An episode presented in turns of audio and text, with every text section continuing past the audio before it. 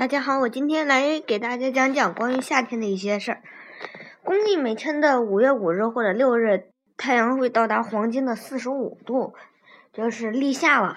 立夏标志着夏季的开始。按气候学的标准，连续五日平均气温稳定升达二十二度以上为夏季开始。而实际上，立夏前后，全部全国大部分的地区的平均气温在十八到二十度上下，正是百般猴子。红紫豆芳菲的仲春和暮春时间，只有福州的南岭一一线以南的地区才真正进入了夏季。嗯，立夏的三个节后分别是楼郭明、蚯蚓出和王瓜生，意思就是在这个嗯节气里，楼郭，比如说青蛙的。开始刮噪着夏日的到来，蚯蚓也忙碌着帮助农民们翻松泥土，田埂的野菜也都竞相出土。公历每年的六月二十一日或二十二日，太阳到达黄金九十度时为夏至。夏至这天，把太阳直射地面的位置到达一年的最北端，几乎直射北回归线。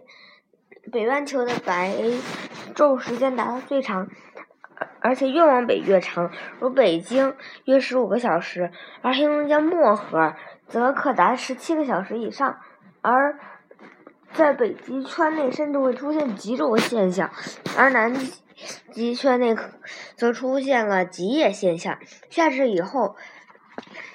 太阳直射地面的位置逐渐往南移，北半球的白昼时间日渐缩短。夏至这天白昼虽最长，太阳角度最高，但并不是一年中天气最热的时候，因为这时近地表的热量还在继续积蓄，并没有达到最多。俗说是热在三伏，真正的暑热天气是以夏至和立秋作为基点计算的，大约在七月。中旬到八月中旬，我国各地的气温均为最高，也有些地区的最高气温可达四十度左右。嗯，我国古代将夏至也分为三候，第一候是鹿角解，第二候是调始明，第三候是半夏生。我认为，麋鹿就是阴，然后鹿就是阳。鹿的角朝前生，嗯，阴而属阳。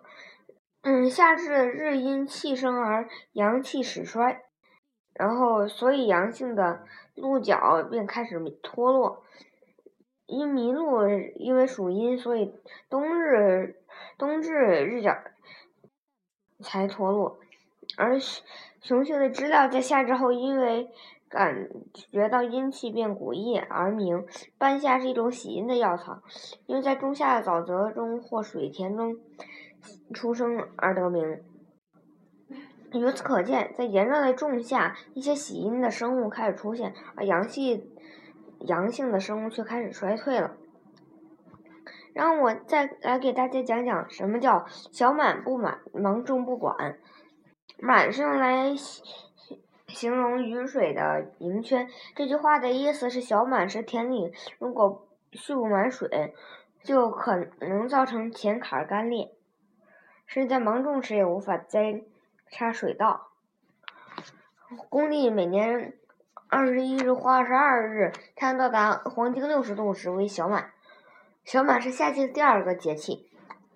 小满的意思是从小满开始，北方大麦、冬小麦等夏熟作物的籽粒逐渐饱满，但尚未成熟，所以叫小满。从气候特征来看，小满时间，我国大部分地区已逐渐进入夏季，南北温差明显缩小，降水明显增多，自然界植物都比较茂盛。小满分为三候。第一后苦菜秀，第二后迷草死，第三后小暑至。苦菜秀的意思是苦菜成熟了，迷草是指嗯枝叶柔细的草。古人认为迷草是阴气所生，夏季阳气盛，所以迷草会枯死。小暑至后来改为麦秋至。《礼记》的《月令篇》说，嗯里边有。麦秋至在四月，小暑至在五月。小满是在农历的四月，小满时麦粒饱满。对于麦子来说，好像到了成熟的季节，秋天一样。所以小满第小满的第三后被称为麦秋至。公历每年六月五日左右，太阳到达黄经七十五度，这个节气就是芒种。芒种指大麦、小麦等有芒作物的种子已经成熟，抢收十分紧迫。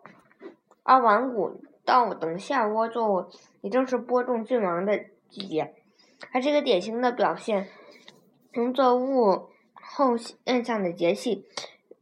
嗯，俗话说“春争日，夏争时”，争时就是这个忙碌的时节最好的注释。到了芒种时节，我国从南到北都开始了忙碌的田间生活，农忙季节已经进入高潮高潮了。